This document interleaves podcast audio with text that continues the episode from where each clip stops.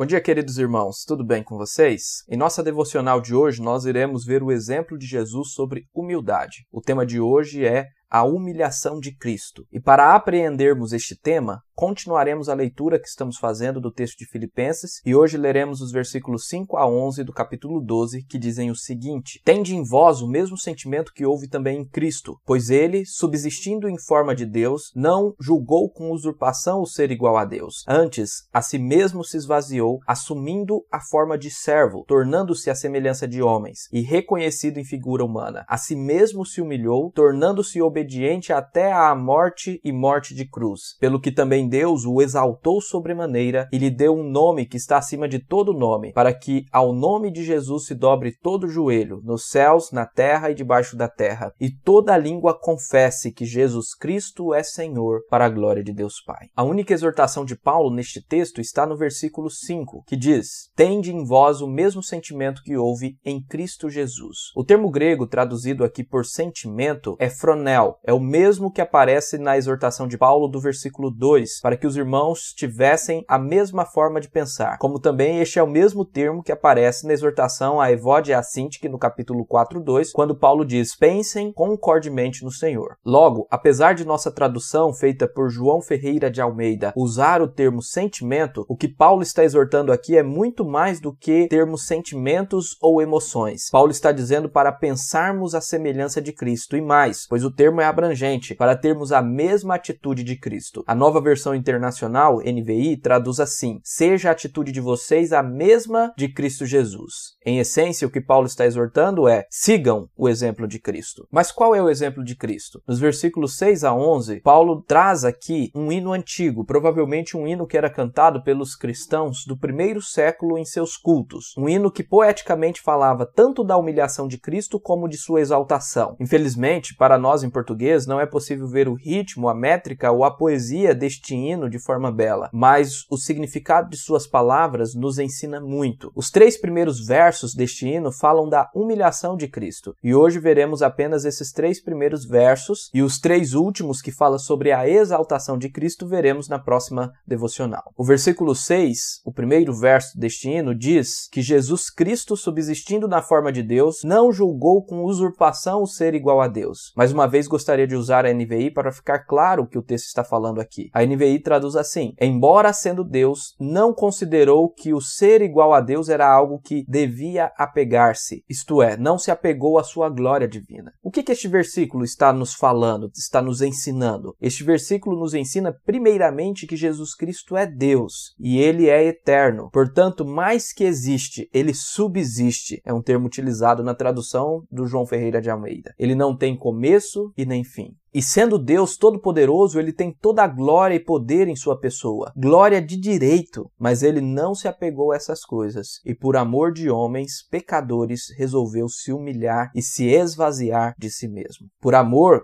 como Paulo destaca em Romanos 5:8. Mas Deus prova o seu próprio amor para conosco pelo fato de ter Cristo morrido por nós, sendo nós ainda pecadores. Este é o mesmo amor que Paulo diz em 2 Coríntios 5:14, que nos constrange pelo fato de Jesus ter morrido por nós. Só compreenderemos o tamanho do amor de Cristo por nós quando entendermos o quão grande foi a sua humilhação em nosso lugar. O eterno Senhor, o criador dos céus e da terra, glorioso, poderoso, autoexistente, que é soberano sobre todos, se humilhou por nós. Que maravilhosa graça! Quão grande amor!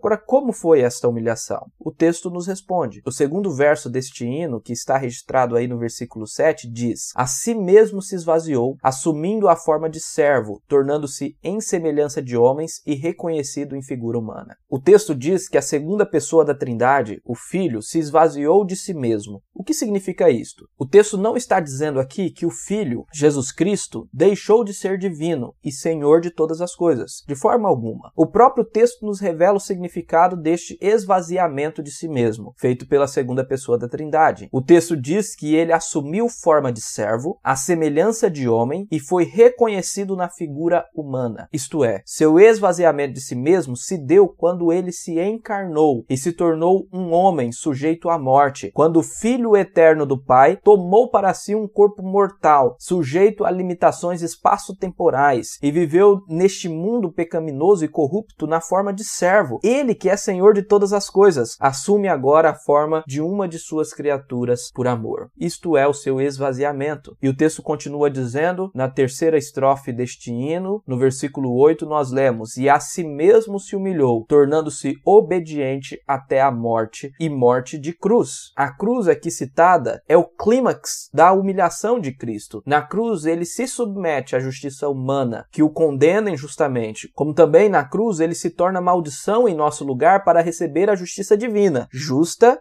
em excelência, diferente da justiça humana que o condena injustamente. Agora ele recebe também a justiça divina, ele recebe a condenação de nossos pecados. E tudo isto ele fez em obediência ao Pai, sem abrir a boca, como um cordeiro mudo para o matadouro. Ele foi humilhado para que nós pudéssemos, pela fé, sermos feitos filhos de Deus. Que amor maravilhoso! Será, queridos irmãos, que diante do exemplo de Jesus podemos nos achar orgulhosos ou melhores do que os outros? Precisamos entender, meus amados irmãos, que ser cristão é ser verdadeiro seguidor de Cristo. Não existe verdadeiro cristianismo sem humildade. Os que se dizem cristãos, mas não são humildes, antes são orgulhosos, se acham melhores do que os outros, humilham as outras pessoas, estes se enganam e não são de Jesus. Não são, são falsos cristãos cristãos. Agora eu quero finalizar com um texto maravilhoso de Isaías 53, 3 a 7, que mostra mais uma vez, de outra forma, esta humilhação de Cristo por nós, por amor de nós. O texto diz: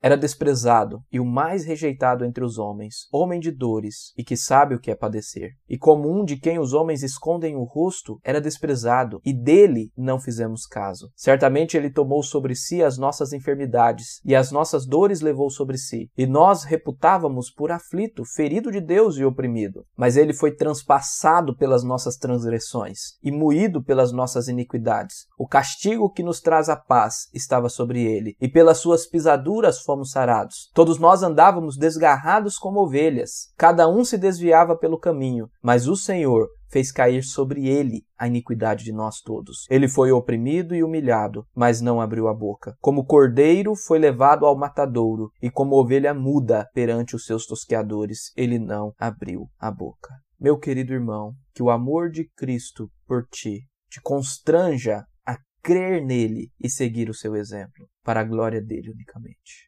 Amén.